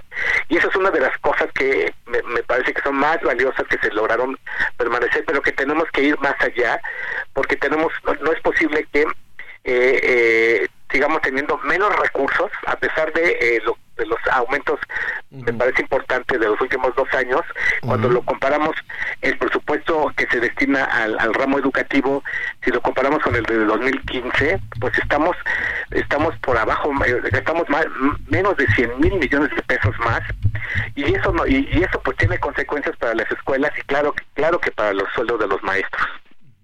Es decir, para el presupuesto para el presupuesto del año entrante. A ver, eh, si es un tema de dinero, em, corrígeme si, si me equivoco, Fernando, pero nueve billones, es decir, nueve millones de millones y medio de pesos es una cantidad enorme, eh, en donde pues debería estar considerada la, la educación, las maestras, los maestros y la infraestructura si efectivamente existe esa cantidad enorme de dinero sin mayor problema, ¿no?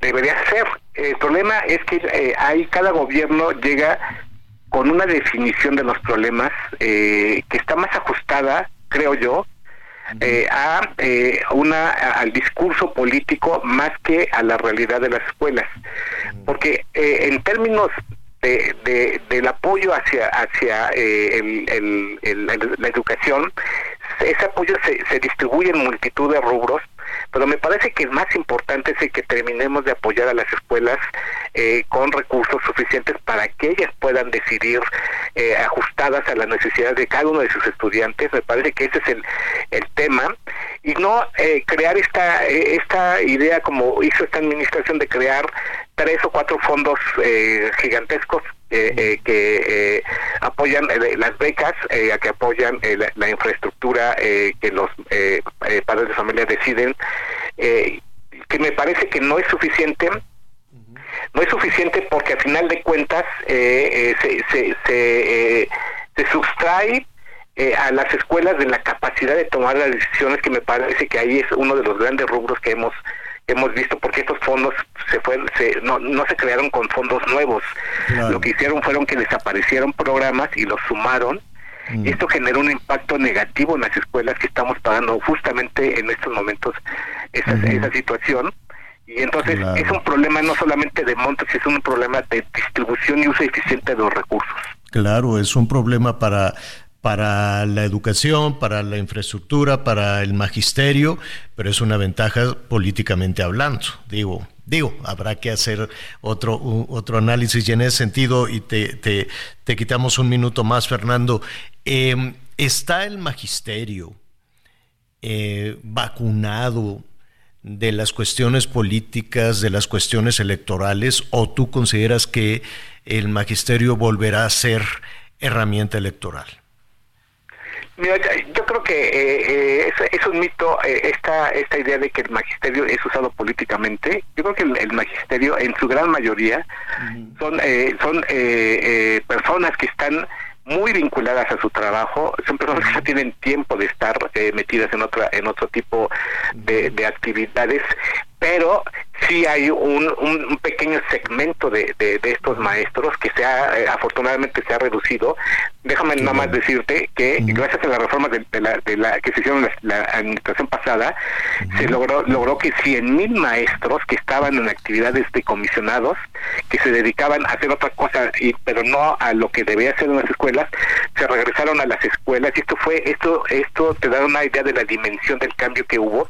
Ahorita, eh, bueno, nuevamente se ven de un resurgimiento de este tipo de, maestros que están dedicados a actividades no educativas, pero son menores, ¿no? A respecto a los que tenemos en años anteriores. Y me parece que eso es un avance y en este y en este momento, pues no, eh, como cualquier mágico, como cualquier este gremio, pues me parece que los maestros tendrán que participar en términos políticos, porque también ese es un derecho que tenemos como ciudadanos. Bueno, definitivamente. Fernando, te agradecemos mucho. Fernando Ruiz Ruiz, director de investigación de Mexicanos Primero, ¿nos das tus redes sociales, por favor? Sí, muchas muchas gracias. Eh, eh, nos podemos eh, conectar a través de nuestra página de internet www.mexicanosprimero.org. Bueno, perfecto. Muy bien, gracias Fernando. Hasta luego, muchas gracias. Buenas tardes. Buenos, gracias.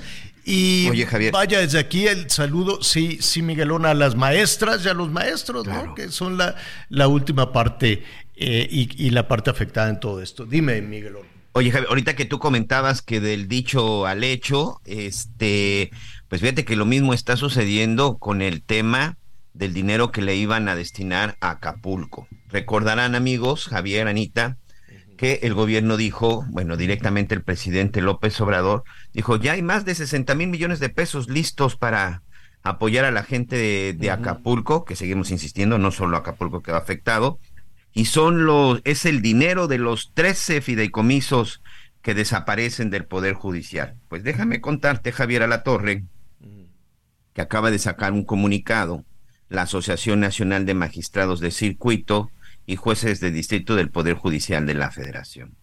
Ya cuentan con una suspensión definitiva contra esta decisión de desaparecer los fideicomisos. ¿Qué significa? Que los fideicomisos van a estar en un proceso judicial y hasta que no se concluya una sentencia ya constitucional, una sentencia ya final, que seguramente se va a terminar en la Suprema Corte, los fideicomisos no se tocan y se seguirán utilizando en beneficio de los trabajadores, del Poder Judicial de la Federación. ¿Qué significa que no hay dinero, o por lo menos esos fideicomisos en este momento no se pueden usar para Acapulco, seguirán utilizándose para los en beneficio de los Para trabajadores del Poder Judicial de la Federación. Es que ese es dinero de las trabajadoras y los trabajadores. Eh, Que, que de pronto quedaron en medio de pleitos personales, personales entre la ministra y el jefe del Ejecutivo. Y quedaron ahí bailando los trabajadores y las trabajadoras. Dijeron, oye, pero ¿cómo? Y ese dinero para las cuestiones médicas, para lo que tú quieras y mandes. Y por otro lado está la emergencia, está la urgencia de Acapulco. A ver, yo regreso a lo mismo. Imagínese un millón de millones, millón de millones, nueve y medio millones de millones de pesos. ¿Y no hay para Acapulco?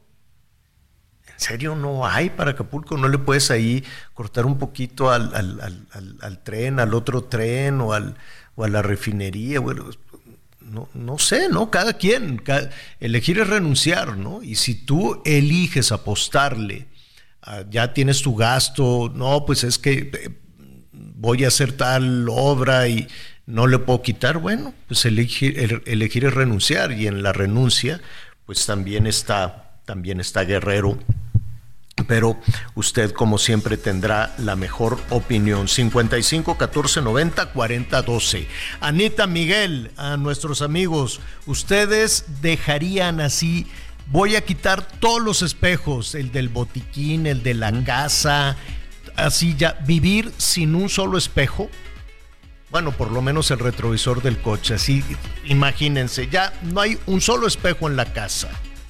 Bueno, me contestan después de los anuncios, ¿qué les parece? Volvemos. Muy bien.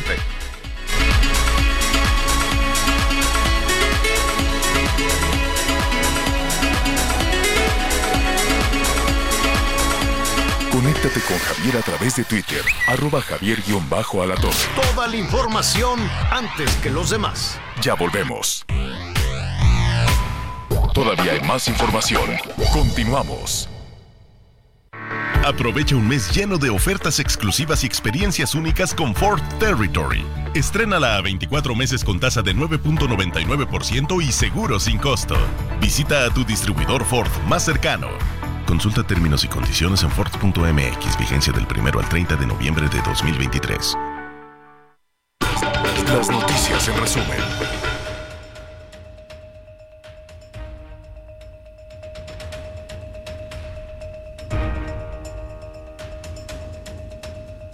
En la Ciudad de México.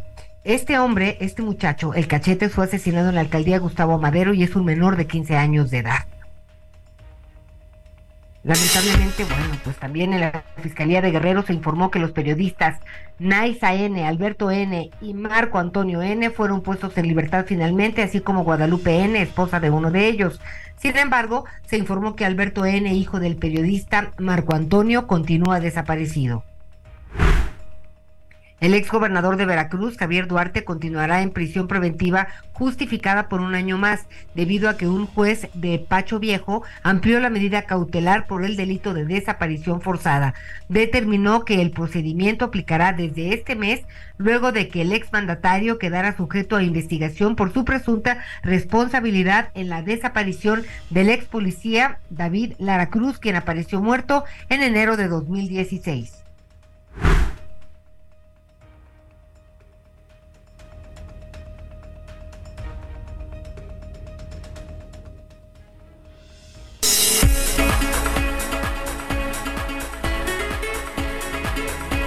Muy bien, muy bien. Gracias, gracias Anita por este resumen. Eh, mire, parece que las extorsiones y la violencia, ahorita le digo lo de los espejos, pero parece que las extorsiones y la violencia es un asunto que no tiene fin. O yo me, me- me- no, no sé, Miguel, tú que, que de pronto estás más, más enterado de estas cosas. Cuando algo, el chofer de una combi, el chofer de transporte público, o de, no sé, de, de- de un Uber o algo por el estilo, eh, lo extorsionan y le quitan parte del dinero, diariamente tiene que ir a pagar una cuota. ¿En dónde denuncia? ¿Ante quién puede denunciar una, una- un transportista? Lo hemos vivido en el Estado de México, ya tienen autodefensas y hacen bloqueos, Pero pues también es imposible para un gremio como este, que además es un gremio poderosísimo, es un gremio muy grande, pues que tengan que salir, ¿qué? Pues armados con qué, con palos, con, con, cómo. Y la otra cosa, tienen ellos que garantizar la seguridad de sí mismos y de sus compañeros, pues que no hay una autoridad que, que, que, que frene las extorsiones o eso es ya eh, se da por descontado que ningún nivel de autoridad, ni federal, ni estatal, ni municipal, pueden contra los criminales, ¿no?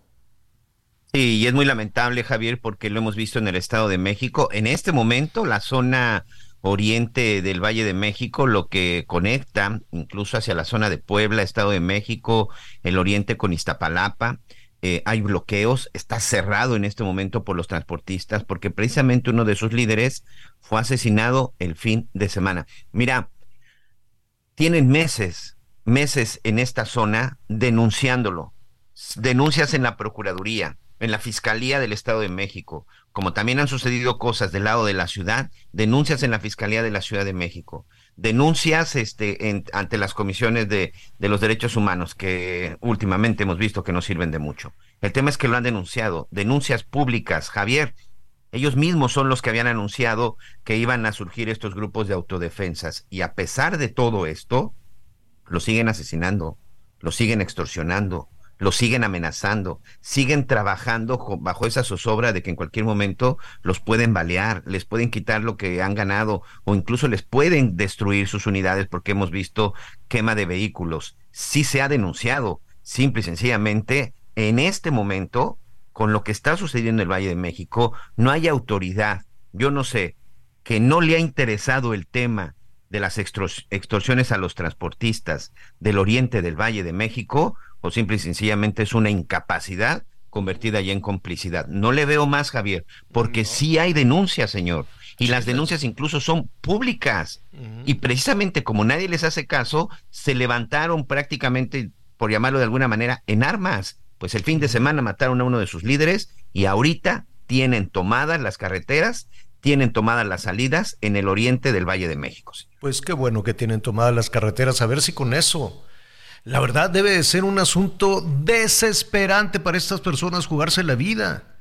Y no, eh, porque no saben de lo que sucedió el fin de semana con este, con este chofer de, transporte. ¿Era que de transporte público? Sí, sí, los transportistas de, transporte, público. señor. Los de las vagonetas, los de las combis, sí, sí, sí, ellos. Claro, claro, los de transporte público, porque también están los del transporte de mercancía, porque la extorsión está fuera de, bueno, la extorsión no puede tener control, ¿no? La extorsión no puede, no, no puede, la extorsión simple y sencillamente no debe de existir. No puede, no, no es que la controlen, no, no debería de existir. Y si existe, pues coincido contigo, Miguel, no hay de otra.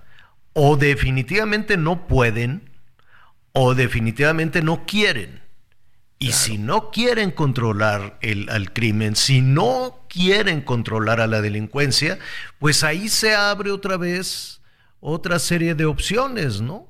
Si no quieren es o por incapacidad o porque están pensando en otra cosa o porque se benefician de los delitos. No hay más. No hay más. O incapacidad o beneficio. No hay más. Y eso son las autoridades de todos los estados del país, porque las extorsiones no son solo en el Estado de México o en Puebla o en la Ciudad de México, es en todo el país, en absolutamente todo el país y no hay mayor opción, o no puedes. Ahí, ahí está Oaxaca, Javier, lo que pasó en Nochistlán, nueve personas muertas. Lo que pasó en Chiapas, militar, bueno, los, a los militares, Javier a los propios militares. Los, hay un militar muerto. Lo vimos recientemente en el estado de Jalisco. En el tema de extorsión y todo esto, lo vivimos aquí también el fin de semana en Cancún. Aquí en Cancún llegaron y, y balearon a los empleados de una casa de materiales de construcción y mataron a dos. A uno de los sicarios lo alcanzaron a agarrar los vecinos y lo lincharon.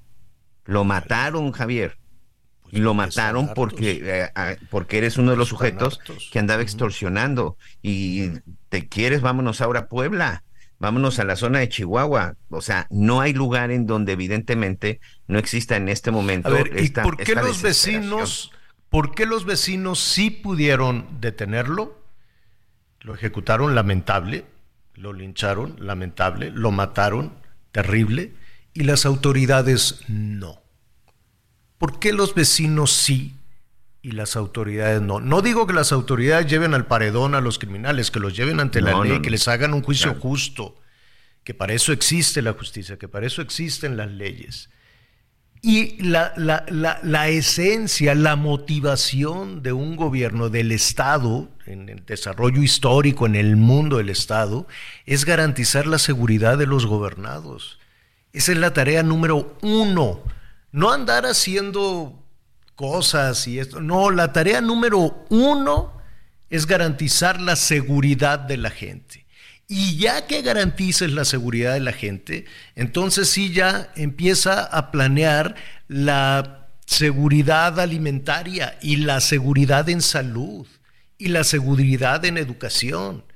Y si te sobra tiempo y dinero, métete de empresario que eso es lo que les da por hacer a los gobiernos. Me voy a meter de empresario y voy a construir empresas, voy a hacer hoteles, voy a hacer líneas aéreas, voy a hacer trenes de pasajeros, voy a, meterme al negocio de la petroquímica.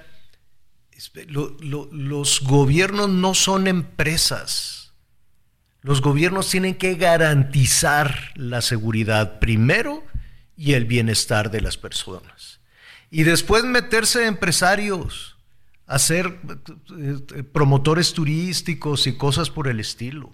Eso viene después. Primero cumple y garantiza la seguridad de las personas. Ya después si te sobra tiempo y te sobra dinero, pues métete empresario, que la verdad pues no no no no hay gobierno que sea que tenga una empresa redituable, no hay ni uno. Porque ellos están en otra cosa, porque el dinero no les cuesta trabajo, porque el dinero lo toman así nada más de un cajón y lo van distribuyendo en lo que quieren. No les cuesta nada de trabajo ganar un peso como a usted. A, ningún, a ninguna persona del gobierno, ni municipal, ni estatal, de federal, sufren como usted para tener un dinero. Ah, pero ¿cómo se divierten gastándolo? Bueno, gástalo garantizando la seguridad, el bienestar, que la gente regrese a su casa, que pueda salir a trabajar sin que lo extorsionen, que puedan tener salud y que puedan tener medicinas y educación. Lo demás, déjalo para los que lo sepan hacer. ¿Qué pasó, Miguel? Fíjate que ahorita con lo que tú comentas, ahí está el ejemplo más claro con Mexicana de Aviación. Mexicana de Aviación, quien supuestamente iba a empezar a volar a partir del 1 de diciembre, bueno, pues no, va a ser hasta el segundo semestre del 2024.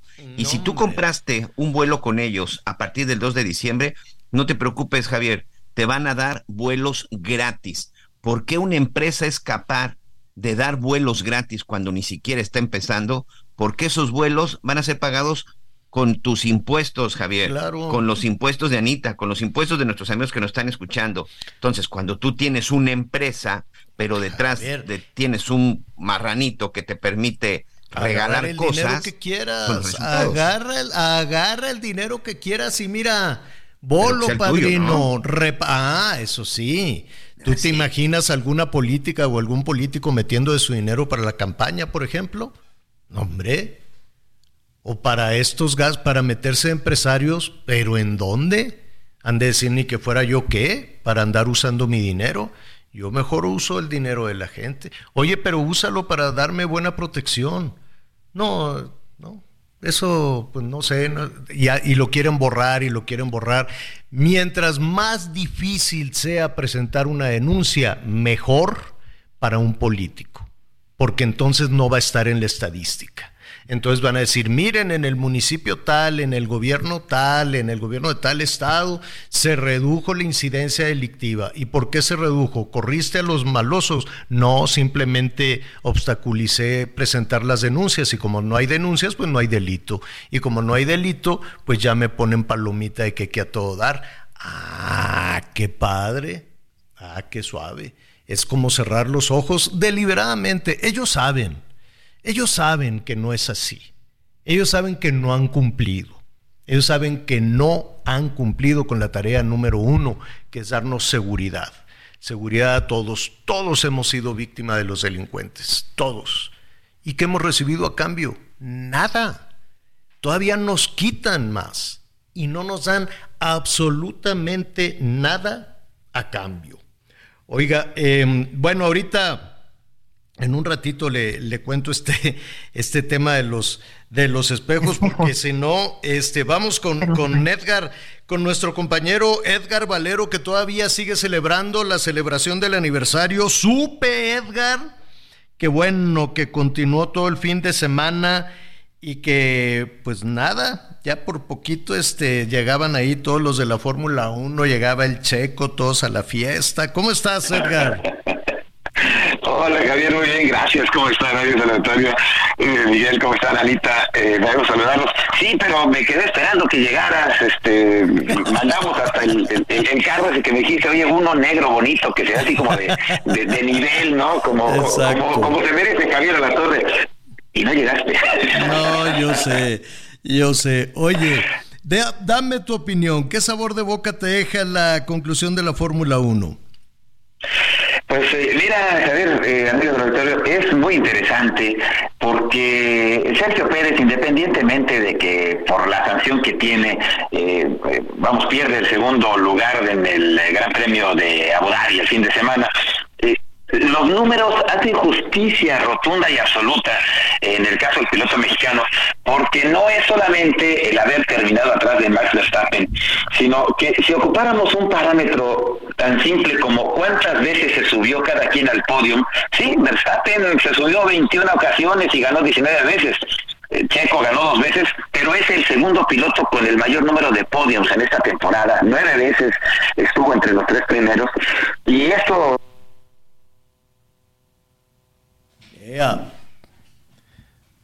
Hoy. Lo recuperamos. sí. Oigan, este. Fíjate que yo, yo, el día de ayer me levanté a ver la carrera, este, muy pocas veces, sinceramente, este, y precisamente viendo eso de la, de la última, de la última carrera, y sí fue muy interesante. Les comenté a Edgar que sí, ayer yo sí me levanté a ver la carrera, y sí, es increíble, Checo Pérez, la forma en la que como dicen por ahí, que, que maneja y que avienta la lámina, ¿no? Oye, pero a ver, ya, ya tenemos...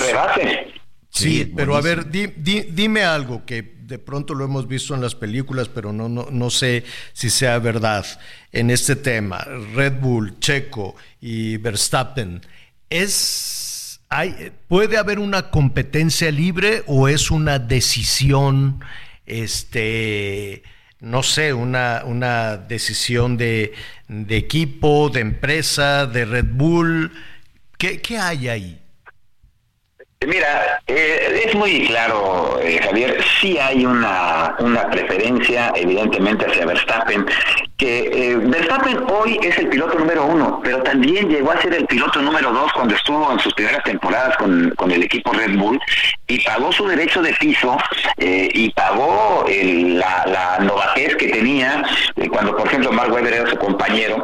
Verstappen tuvo que aprender a controlar su ímpetu, a saber que el equipo tiene un objetivo primario que es el equipo, no los pilotos, y por eso es que eh, Checo Pérez tiene que entender esta situación. Además, estamos hablando de que están cuidando el prestigio de un hombre que ahora ya es el campeón del mundo y que ha dado los resultados en cualquier tipo de circunstancias, ¿no? Sí, Checo Pérez, eh, estamos muy orgullosos de la cantidad de veces que arrancó atrás y terminó adelante en los rebases extraordinarios que ha hecho, pero Verstappen eh, se puso el camino más sencillo decidiendo acelerar a fondo cuando tenía que acelerar para conseguir las mejores posiciones en la salida de las competencias.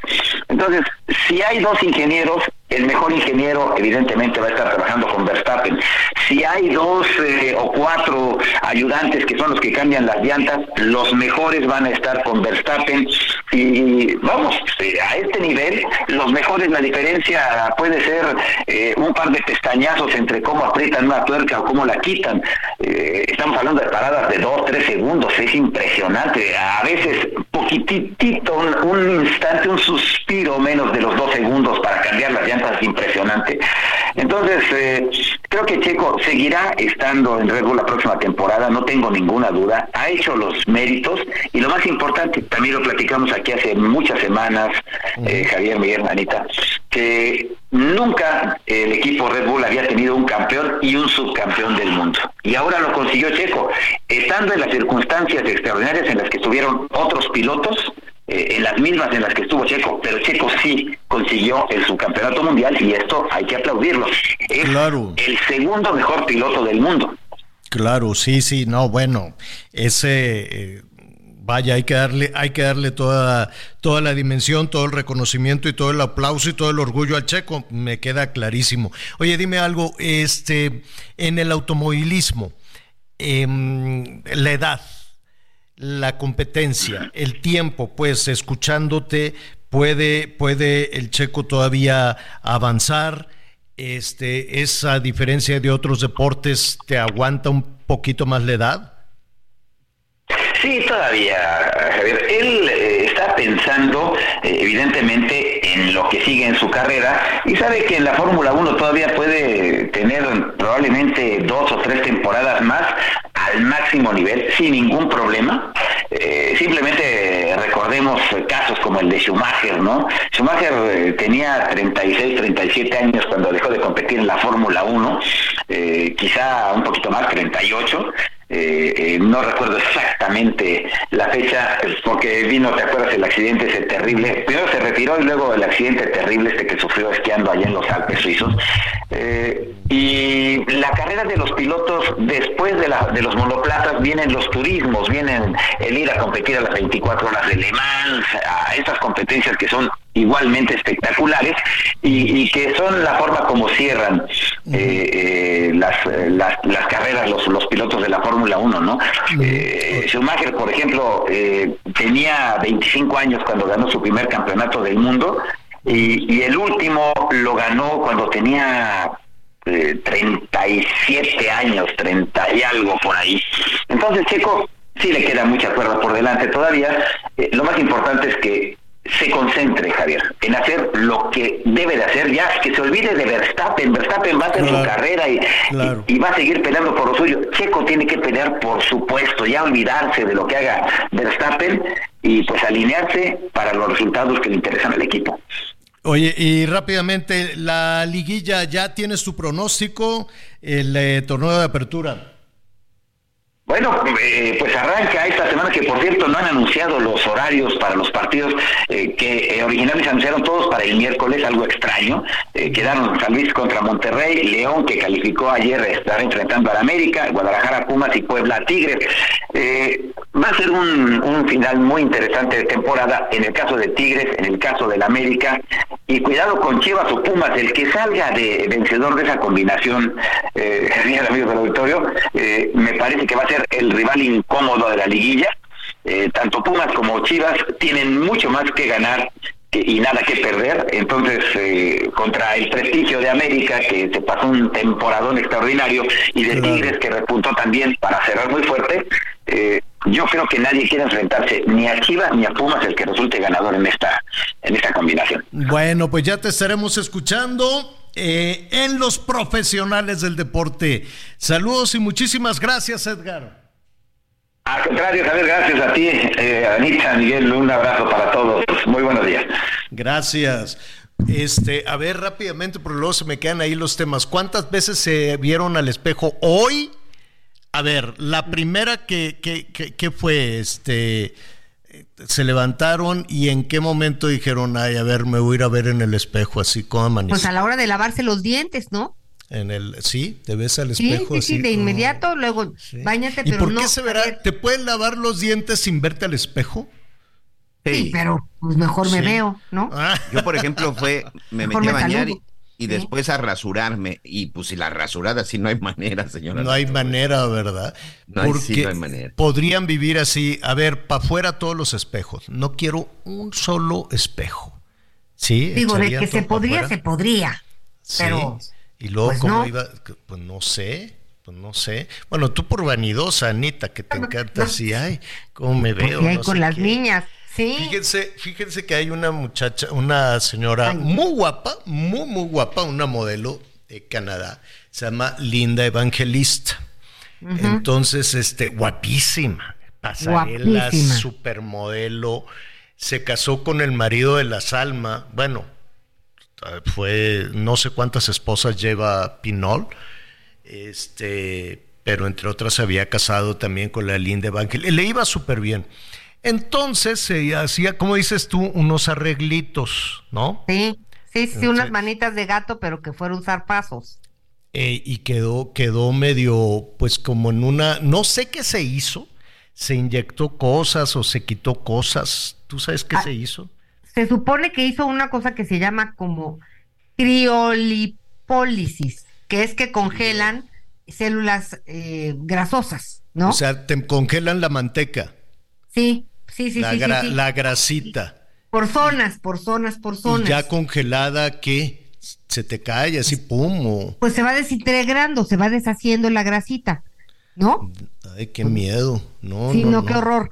Digo, y además la temperatura, qué horror también, pero además ella se hizo pues en la cara, Javier, este, pues una cirugía, una cirugía que, te ha- que, que no es invasiva, ¿no? Que es por pedacitos, ¿no? Así, a ver, aquí un rellenito, allá otra sumidita y aquí una jaladita, este, y la verdad quedó fatal, quedó muy mal y se deprimió, deprimió, deprimió.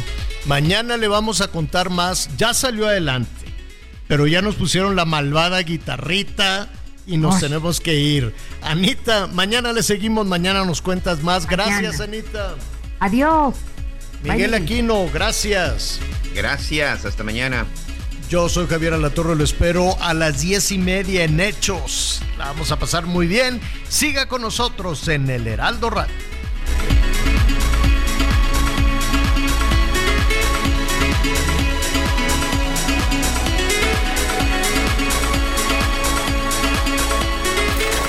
Gracias por acompañarnos en Las Noticias con Javier Alatorre. Ahora sí ya estás muy bien informado.